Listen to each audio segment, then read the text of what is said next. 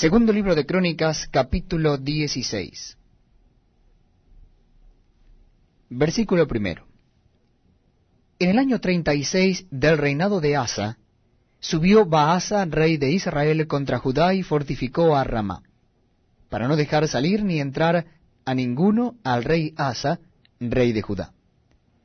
Entonces sacó Asa la plata y el oro de los tesoros de la casa de Jehová y de la casa real, y envió a Ben-Hadad, rey de Siria, que estaba en Damasco, diciendo, Haya alianza entre tú y yo, como la hubo entre tu padre y mi padre. He aquí yo te he enviado plata y oro para que vengas y deshagas la alianza que tienes con Baasa, rey de Israel, a fin de que se retire de mí. Y consintió Ben-Hadad con el rey Asa, y envió los capitanes de sus ejércitos contra las ciudades de Israel, y conquistaron Hijón, Dan, Abelmaim, y las ciudades de aprovisionamiento de Neftalí. Oyendo esto, Baasa cesó de edificar a Ramá y abandonó su obra.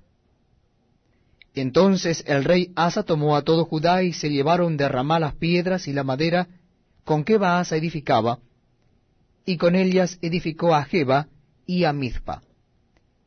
En aquel tiempo vino el vidente Anani a Asa, rey de Judá, y le dijo, Por cuanto te has apoyado en el rey de Siria, y no te apoyaste en Jehová tu Dios, por eso el ejército del rey de Siria ha escapado de tus manos.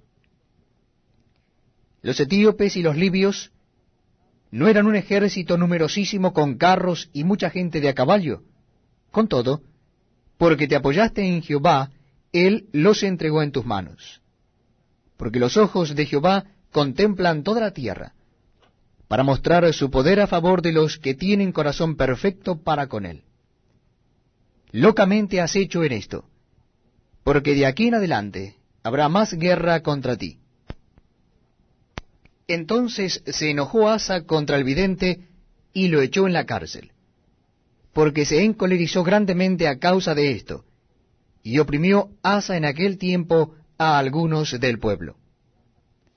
Mas he aquí los hechos de Asa primeros y postreros, están escritos en el libro de los reyes de Judá y de Israel. En el año treinta y nueve de su reinado Asa enfermó gravemente de los pies, y en su enfermedad no buscó a Jehová, sino a los médicos.